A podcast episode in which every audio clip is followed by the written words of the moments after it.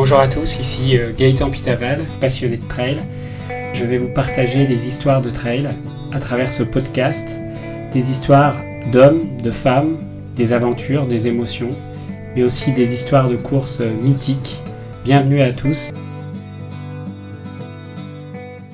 Bonjour à tous, bienvenue dans ce nouvel épisode de Trail Story.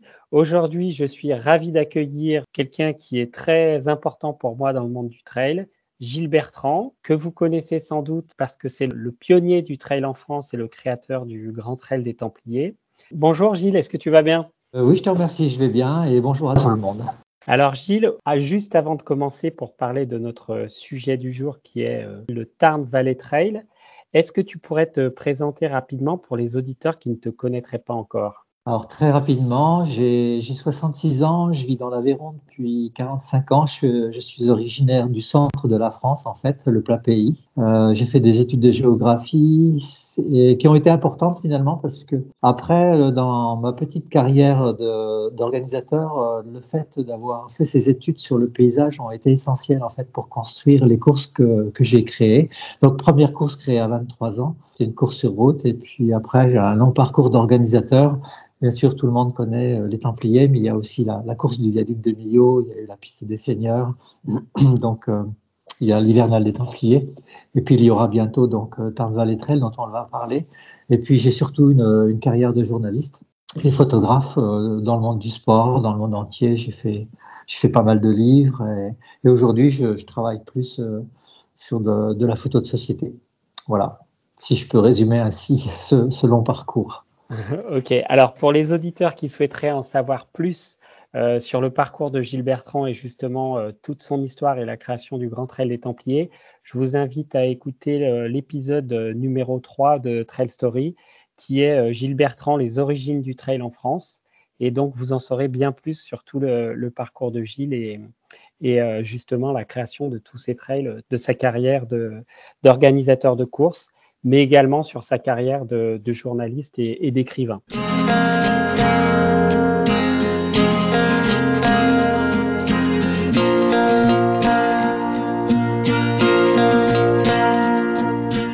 Alors aujourd'hui, on est là pour parler d'un trail, un nouveau euh, bébé du trail qui arrive euh, très vite puisque c'est un trail qui aura lieu le, le 6 mai 2022, donc le Tarn Valley Trail.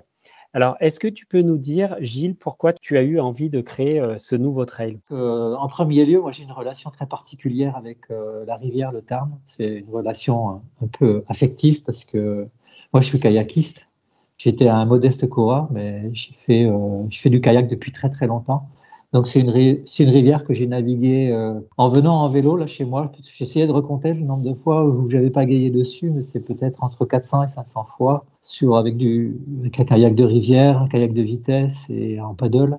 Donc c'est une rivière que je connais vraiment bien. Ça c'est le premier point. Après, on a organisé nous l'endurance trail sur euh, dans les gorges du Tarn, une partie de l'endurance trail sur les gorges du Tarn. Donc c'est également donc un, un domaine euh, que j'ai toujours estimé extraordinaire pour organiser une épreuve de trail. Donc, ça, c'est le deuxième point.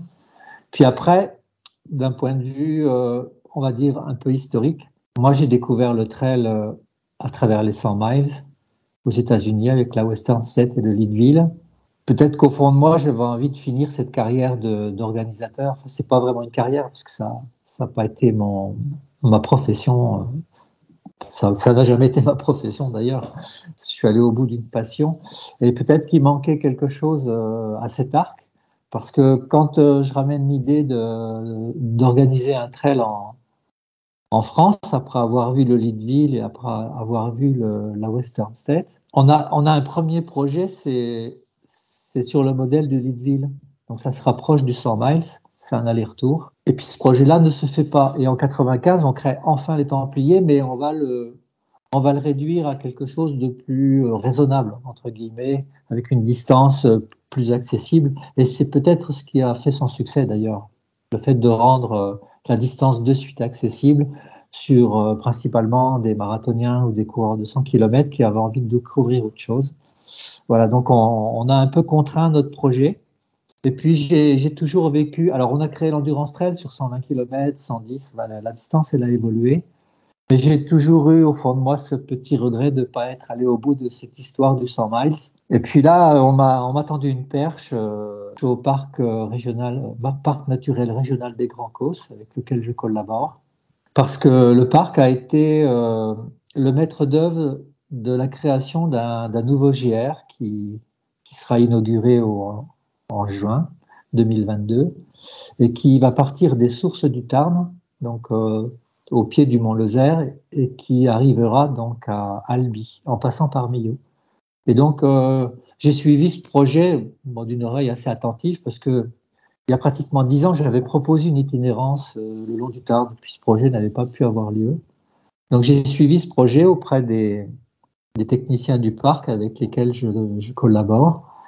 Et je leur ai dit, bah, moi, si vous, si vous voulez, pour l'inauguration de la création de ce GR, je peux vous monter un événementiel qui peut partir des sources du Tarn et, arriver à Millau, qui est, la cité des Templiers, puis qui est un petit peu la, cité de cœur du trail en France. Et bon, ils en, en, trois minutes, ils ont dit oui. Voilà, c'est comme ça que je me suis lancé. Voilà, j'ai pas demandé grand chose à personne, un, peu à Odile qui m'accompagne dans cette aventure, qui a dit oui de suite, et puis, puis on s'est lancé, et voilà. Et c'est depuis plus d'une année maintenant, oui, depuis plus d'une année, on communique sur l'événement. Alors on a mis en place une communication un peu différente de ce que l'on fait habituellement. C'était déjà, bon, j'amenais déjà un peu ma patte pour aller dans les émotions, dans les sensations, dans le côté très sensitif. Euh, des choses. Euh, mais là, je suis allé encore plus loin en faisant des textes très personnels sur euh, ce que je ressens quand je vais à tel endroit. En fait, je, prends ma, je prends ma voiture ou je prends mon vélo, ou je fais un peu de voiture, puis j'ai mon vélo et je pars. Des fois, je continue à pied. Enfin, je fais un peu d'itinérance de cette façon. Et, franchement, jamais je sais où je vais. Et puis à un moment donné, il va se passer quelque chose. Je vais rencontrer quelqu'un, ou je vais trouver un, chemin qui m'inspire, ou des murets qui m'inspirent, ou, ou un paysage qui m'inspire, et puis je vais, je vais raconter une petite histoire. Voilà. Donc, euh, on a bâti toute notre communication comme ça pour donner envie aux, coureurs euh, de disputer cette première édition. Alors, euh, cette première édition, on l'a conçue très, très différemment. Enfin, cette course même, on l'a conçue très différemment des Templiers. Les, Templiers ont, ont, grandi avec le temps. On a, on a construit, je pense, une belle épreuve très festive ouverte à tous. On a justement décloisonné euh, cette notion de, longue distance difficile. On a ouvert les portes à tout le monde et c'est ce qui a permis, je pense, une forme de démocratisation du trail qui était parti pour être pur et dur. C'était un peu la conception du départ. Donc aujourd'hui, c'est devenu une épreuve euh, qu'on a baptisée festival, parce que c'est un vrai festival de la course à pied, puis c'est une vraie fête de la course à pied. Mais on voulait pas faire ça pour Tarn. Les Templiers, c'est les Templiers, ça on sait faire, euh, on s'épanouit dans ce projet. Pour euh, Tarn Valley, moi je voulais, puisque l'idée de départ c'est la Western State ou le Leadville, je, me suis dit si, c'est ça l'idée, je vais me rapprocher le plus possible de ce que j'ai connu lorsque la première fois je vais à l'un de ces deux trails. Donc c'est pour ça qu'on a pris les 100 miles, qu'on a pris un nombre limité de coureurs. Et puis le parcours, bah, par contre là il était tout trouvé, c'est un, long cheminement euh, dans la vallée du Tarn. Alors, de temps en temps, on monte en haut, euh, on redescend, on va sur les plus beaux panoramas, on traverse les plus beaux villages. Voilà l'idée générale. Ça, me fait euh, écho à, un podcast que j'ai enregistré il y a quelques jours avec Thomas Laure Blanchet, qui est le, seul Français à avoir gagné le, le Leadville 100 miles. Et il me racontait que justement, à l'arrivée, ils avaient croisé et c'était juste exceptionnel pour lui, qui était aussi euh, le quadruple vainqueur euh, des Templiers de t'avoir croisé aux États-Unis. C'était en 2012. Exactement. C'était juste après, en fait, euh, c'est important parce que c'est juste après les Jeux de Londres, les Jeux Olympiques de Londres que, que j'avais couvert avec Odile. Et c'était donc mes septièmes Jeux que je couvrais comme journaliste et photographe. Et c'est c'est le dernier jour euh, des Jeux que j'ai dit stop, j'arrête. Voilà, c'est fini pour moi. Je, me sens, je me sens plus, je me sens pas, je me sens mal dans ce monde-là. J'ai pris beaucoup de plaisir à, être dans cet univers, mais là pour moi c'est trop. J'ai envie d'aller ailleurs. Donc ça a pris un peu de temps pour que je quitte vraiment euh, l'univers de l'athlétisme, euh, du marathon au niveau mondial, etc. Ça m'a pris un peu de temps. Mais c'est et, trois jours après, j'étais au Leadville. Voilà, et, j'ai remis pied à, ce qui me semblait être euh, le mieux de ce que je ressens dans, le sport. Voilà. Et, ce jour-là, quand j'arrive au Lidville, je ne sais pas que Thomas Laure Blanchet au départ, mais je suis au premier ravitaillement et quelqu'un m'interpelle, c'est son épouse que je connaissais, mais je ne la reconnais pas. Et elle me dit, bah, je suis la compagne de, de Thomas. Et donc, euh, j'ai effectivement été très, très présent tout au long de la course et j'étais là à l'arrivée. Et, franchement, c'était bien de le prendre dans mes bras à l'arrivée, je le reconnais. Et, j'avoue que quand il m'en a parlé, j'ai senti que pour lui, c'était l'aboutissement. Gilles Bertrand, l'icône du trail en France, et, terminé euh, lui aussi euh, premier de ce trail avec toi et Odile, c'était vraiment magique pour lui. Donc, c'est marrant, ces connexions qui se font dans ce milieu, c'est assez incroyable.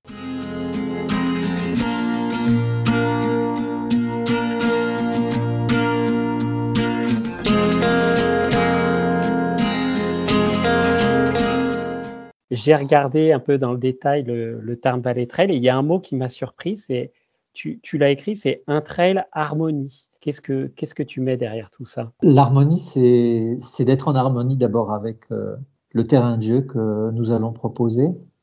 Donc, euh, c'est, être en harmonie avec euh, la rivière qui, qui va couler donc à côté des coureurs. C'est être en harmonie avec la pierre qu'on va caresser. C'est être en harmonie avec la, végétation, les odeurs, c'est aussi être en harmonie avec euh, les personnes qui organisent. Parce que le fait de, ne prendre que 400 coureurs, bon, c'est-à-dire à peu près 350 sur la ligne de départ, euh, ça permet d'avoir plus d'échanges, ça, permet plus de proximité avec, je dirais pas tout le monde, mais presque tout le monde. Donc je pense qu'on sera plus en harmonie avec le peloton. Je pense qu'on sera plus proche de tout le monde pour communiquer, pour euh, sentir ce qui va pas chez l'un, ce qui va bien chez l'autre et se nourrir de cela. Et puis de, répondre à, à leur attente pour que la course devienne harmonieuse le plus possible pour eux, en sachant qu'à un moment donné, c'est difficile parce que c'est pas un ultra de haute montagne, mais ça reste quand même une épreuve euh, qui a d'énormes difficultés. Donc, euh, à un moment donné, ça fait mal, c'est dur. Et je pense que si notre présence, elle est forte, si euh, on sait être euh, là et écouter ceux qui courent, euh, je pense qu'on peut, les amener à être dans une forme d'harmonie. Voilà. Être dans le vent, être dans la lumière, être voilà, dans le courant de cette rivière, dans, le courant de cette vallée qui, part du pic Cassini et qui, va loin pour se jeter dans la Garonne. Voilà, pour moi, c'est ça l'harmonie, c'est quand on est en, c'est ce que je souhaite, hein. c'est quand le coureur euh, sera sur ces chemins, que ces chemins l'inspirent, que les villages qu'il traverse, euh, qui sont d'une beauté euh, hallucinante, Castelbou, Saint-Chély-du-Tarn, Hauterive, qui est un mot isolé qu'on ne peut qu'on ne peut rejoindre qu'en prenant une barque de l'autre côté du, côté du Tarn. Franchement, c'est tout à, ce, ce paysage, il, est harmonieux. Euh, les villages sont conçus dans une réelle harmonie avec euh, l'environnement. Tout est construit par rapport à la pente, par rapport à la courbe de niveau, par rapport aux sources, par rapport aux ravins, par rapport à, la rivière qui, est parfois menaçante, donc il faut s'en protéger. Donc il y, a, franchement une harmonie, même dans la partie Cévennes. Et donc ça, j'ai envie que cette harmonie, ça soit un mot qui nous serve de lien, nous, dans notre communication en direct avec les coureurs, et puis que le coureur se sente bien avec ce, territoire qu'il va traverser.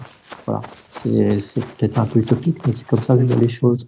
En tout cas, tu donnes du, sens à ce mot harmonie, et, je pense que les, coureurs qui vont prendre le départ, ils, vont le vivre euh, connaissant un peu ce que, ce que vous êtes capable d'organiser.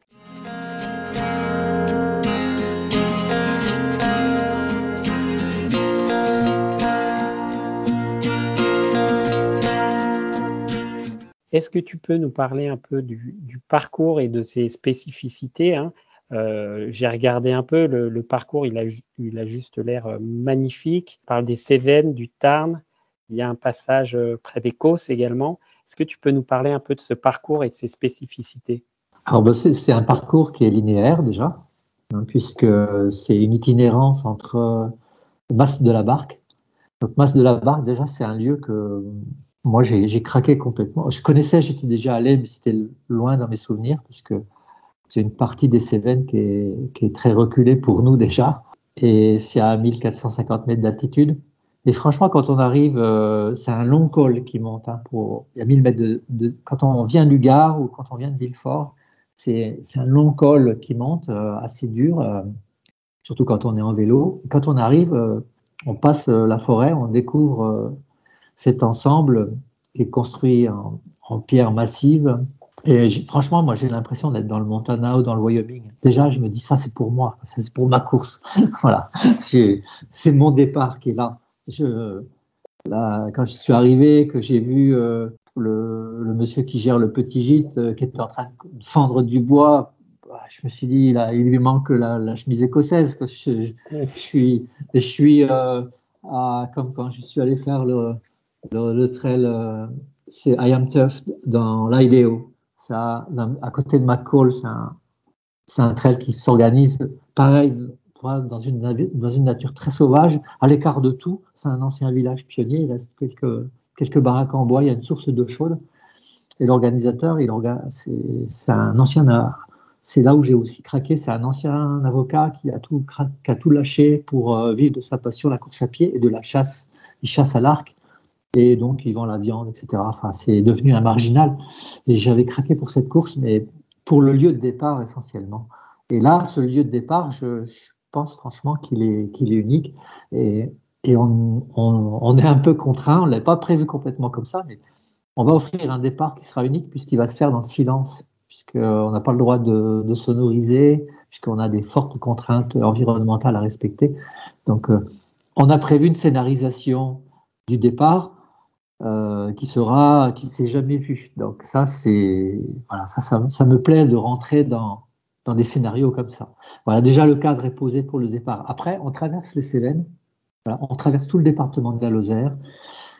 Donc euh, ça descend en pente douce euh, jusqu'à en, longeant approximativement d'abord le Tarn, parce que le départ c'est un filet d'eau, hein, puisqu'il y a les sources à 3 km du chemin. Puis à un moment donné, on rejoint le Tarn sur un petit ruisseau, on, le traverse deux fois par des petits ponts en, pierre qui sont très beaux. On rejoint le pont, de Montverle, où là déjà c'est un, torrent euh, qui peut être capricieux. on va partir rive gauche, euh, là, ça monte euh, sur des collines, hein, ça n'a rien d'exceptionnel. Hein. on n'est pas, on n'est pas dans le mercanto. Hein. Il faut pas vendre n'importe quoi. Et on va arriver à Florac. Voilà. Et à Florac, vraiment, c'est l'entrée dans, ce qu'on appelle les gorges du Tarn, où là, la rivière, elle, a fait son, boulot pendant des millions d'années, à creuser, à creuser, à creuser, avec ces falaises euh, majestueuses, avec euh, ce qu'on appelle les détroits, avec euh, ce qu'on appelle aussi les points sublimes, c'est-à-dire des, des, lieux hauts sur les falaises où on peut admirer les grands défilés, les grands méandres, ces grandes falaises qui font 150, 150 à 200 mètres d'aplomb. Voilà, donc euh, là, on est dans, dans ce qui est le plus beau des, des gorges du Tarn. Il faut savoir que les gorges du Tarn, ça a été un des premiers grands sites touristiques euh, dans les années 30, quand il y a une, une démocratisation du tourisme. Euh, c'est le premier grand site qu'on vient visiter. Puis après, c'est un site qui s'est démocratisé. Et ça, au fond de moi, j'ai envie qu'il retrouve de la splendeur. Parce que voilà, il a peut-être perdu un peu de son lustre, de, sa splendeur, parce qu'il ne peut pas lutter contre la, grande montagne, il ne peut pas lutter contre, contre les cimes euh, des Alpes ou des Pyrénées, mais il a autre chose. Et c'est autre chose, nous, on va vraiment le proposer par euh, ce côté très intimiste quand on, quand on grimpe sur le roc des Ourtous ou quand on descend le, chemin de la Caxe. Donc, euh, les coureurs vont traverser les gorges du Tarn, donc toujours rive gauche, de temps en temps, ils vont monter sur le plateau, comme je l'ai dit, donc c'est le plateau d'une légende. Parfois, ils vont, ils vont cheminer sur, sur ce plateau pour voir ces, grandes étendues, un peu steppes, qui sont un peu sèches euh, l'été. Voilà. Et avec de très très belles descentes très techniques, c'est là où, où, se trouvent vraiment les difficultés de ce parcours. C'est pas dans le dénivelé, c'est dans la difficulté des, des sentiers en soi. C'est des sentiers qui sont piégeux, qui sont pleins de racines, pleins de cailloux ça monte pas vite, ça descend pas vite. Voilà, c'est là où se situent les difficultés. Puis à un moment donné, on arrive euh, dans un village qui s'appelle Lévin. Et là, on bascule rive droite. Donc on, change de course, on va sur le course de Sauveterre, on arrive dans l'Aveyron, et donc on, traverse une, partie que les coureurs de l'endurance race, comme je l'ai précisé, ont, connu dans les années 2010, 2011, 2012. Donc en passant par, les, par des villages troglodytes qui sont encastrés sous les falaises, comme Églazine et Saint-Marcelin. Et on arrive enfin au Rosier, Rosier-Perlot, qui sont des, hauts lieux des Templiers. Et là, c'est la troisième partie, c'est la partie vallée du Tarn, euh, que les coureurs vont admirer en, en prenant euh, approximativement, je dirais, euh, tout le début des Templiers. C'est-à-dire la, remontée du Coste Noir en direction du Sonac, en descendant à la Cresse, en, allant, en, remontant par le ravin qu'emprunte le marathon d'Écosse et la Beaufille, pour redescendre sur Poy, le dernier ravitaillement, pour remonter euh, sur euh, le ravin du, du qui est également très connu, et puis, une arrivée à Millau, dans le cœur de Millau, avec euh, une différence avec les Templiers, c'est que là, on peut arriver dans le cœur de ville, et on arrivera dans un petit théâtre qui est une ancienne chapelle, un petit théâtre où se jouent des, concerts à, à, 250 places. Et, donc, ça nous va nous permettre de scénariser là aussi les arrivées des coureurs ils arrivent tous sur la scène.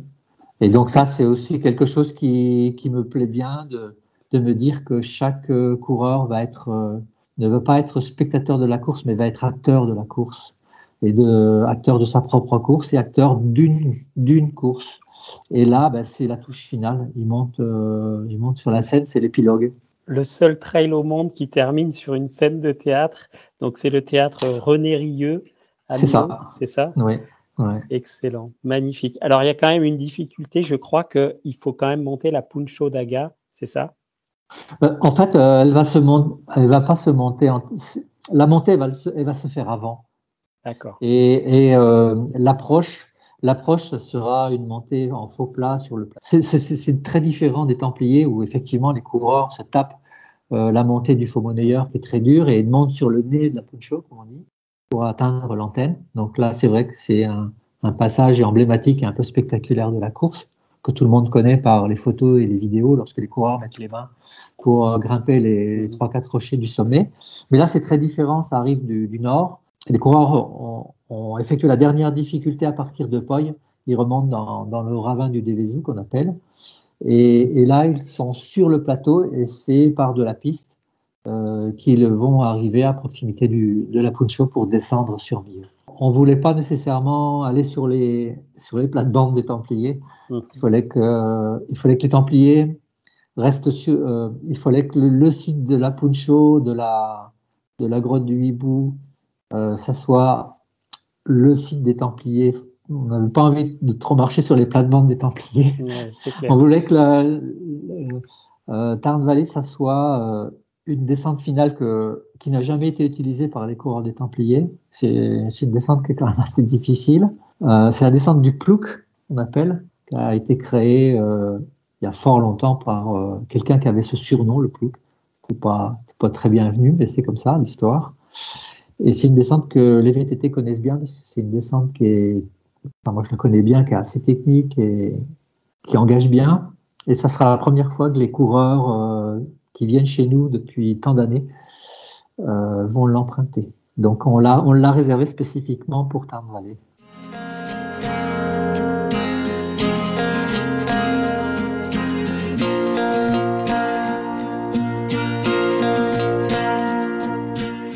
Retrouvez tout de suite le deuxième épisode du Tarn Valley Trail avec euh, Gilles Bertrand, nous parlerons de la distance, du dénivelé, mais également de, des règles un peu américaines avec à tout de suite pour la deuxième partie de l'épisode sur le Tarn Valley Trail avec Gilles Bertrand.